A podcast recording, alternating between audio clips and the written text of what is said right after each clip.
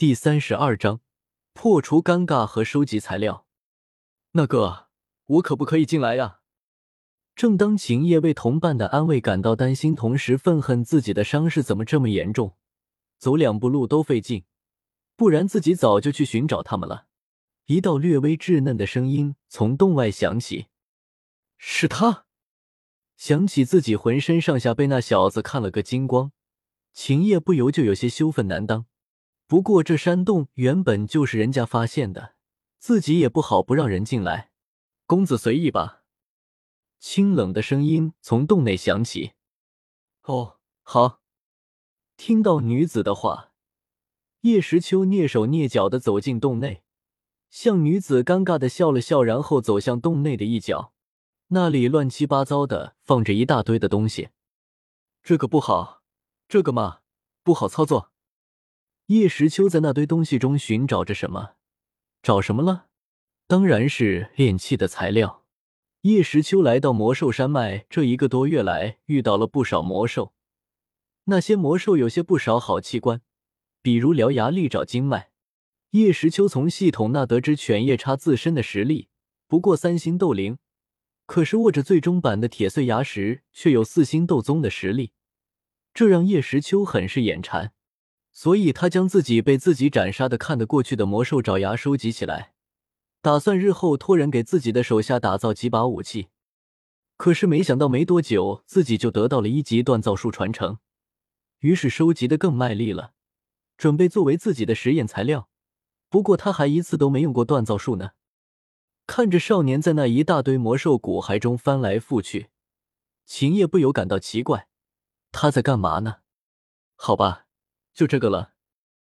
叶时秋最终选择了一条二阶魔兽臂纹蛇的蛇精和一头荒虎的獠牙，还有一坛子三阶魔兽魔影狼的血。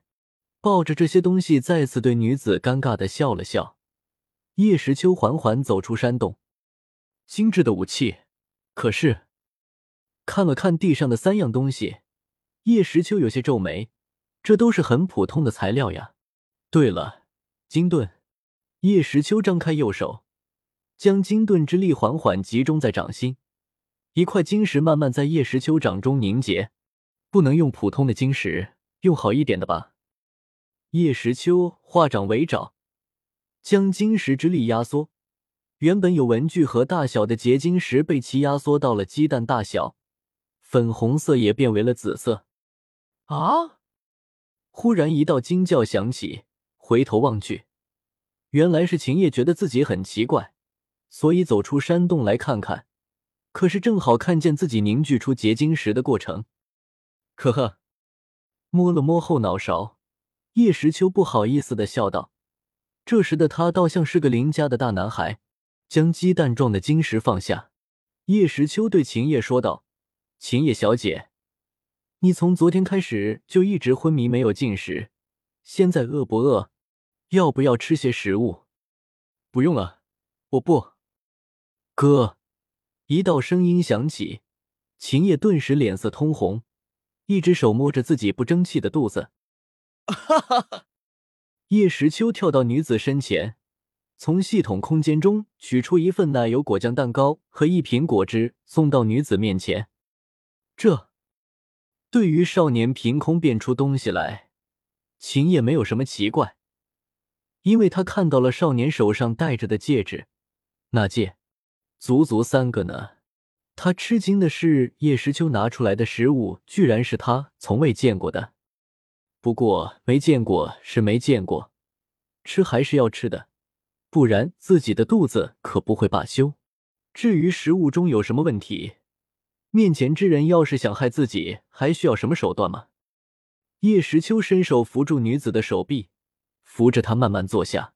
原本叶时秋碰着自己的手臂时，秦叶是想拒绝的，可是不知道为什么还是没有那么做。或许是觉得反正也被看过了，碰下手也没什么吧。而且人家也是怕自己摔倒。秦叶坐在洞口，开始品尝着二十一世纪的美食蛋糕和果汁。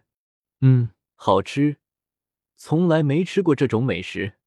嗯，这个好像是果汁。不过比慈菇果的果汁好喝。对了，还不知道公子的名字呢。尝了口蛋糕后，秦叶忽然对叶时秋问道：“生活在魔兽山脉附近，以佣兵为生的人就是不一样，够豪爽，这么快就调整好心态了。终于问我的名字了吗？一个好的开始呀，叶时秋。我叫秦叶。我知道，我知道，你知道。我只是再说一遍。”女子快速说道。古铜色的俏脸带上几分红晕，然后忽然想起什么，问道：“叶公子，你救我的时候有没有见到我的同伴？他当时应该也在附近。”显然，秦叶问的是那个和他一起对抗荒虎的白衣青年。没有，我当时只看到你一个人。”叶时秋当即说道。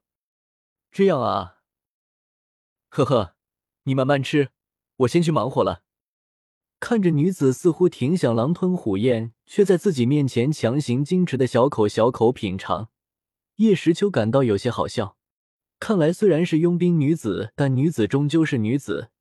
因为我看过她身子一事，所以我在她心中已经占据了一个位置。对了，你之前在做什么？我看到你凝聚出了一枚水晶石。听到叶时秋的话，秦叶忽然开口问道。哦，我是一名炼器师，正打算锻造一把武器。至于那颗晶石嘛，那是因为我有一种特殊能力，啊，就是凭空变出结晶的能力。叶时秋解释道：“居然有这种能力，更没想到你居然是一名炼器师。”秦叶惊讶道：“其实炼器师在斗气大陆上的地位远远不如炼药师，不过对于普通斗者来说。”炼器师还是挺了不起的，呵呵，人不可貌相吗？呵呵，听到叶时秋的话，女子轻轻一笑，嘴角微微上扬，这是如此的妩媚啊！叶时秋一时竟看呆了，